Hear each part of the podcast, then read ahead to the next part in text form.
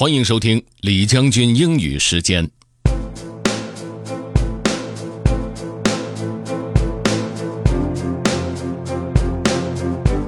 今天跟大家分享一部小说，来自于 J.M. Barrie 的《Peter Pan》。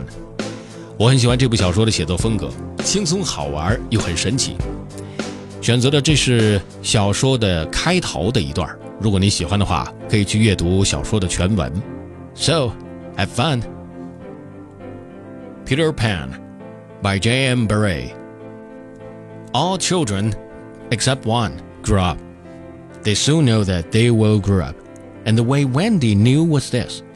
One day, when she was two years old, she was playing in the garden and she plucked another flower and ran with it to her mother. I suppose she must have looked rather delightful, for Mrs. Darling put her hand to her heart and cried, Oh, why can't you remain like this forever? This was all that passed between them on the subject. But henceforth, Wendy knew that she must grow up. You always know after you're two. Two is the beginning of the end. Of course, they lived at 14, their house number on their street, and until Wendy came, her mother was the chief one. She was a lovely lady with a romantic mind and such a sweet, mocking mouth. Her romantic mind was like the tiny boxes, one within the other, that come from the puzzling East. However many you discover, there is always one more. And her sweet mocking mouth had one kiss on it that Wendy could never get, though there it was, perfectly conspicuous in the right hand corner. The way Mr. Darling won her was this.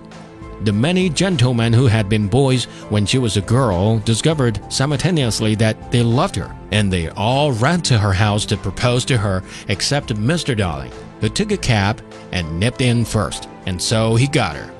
He got all of her except the innermost box and the kiss.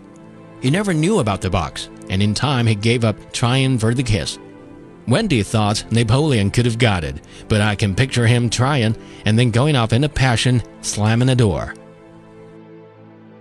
Okay, that's all for today. Thanks for listening. This is General Lee, Li Jiangjun. 明天见。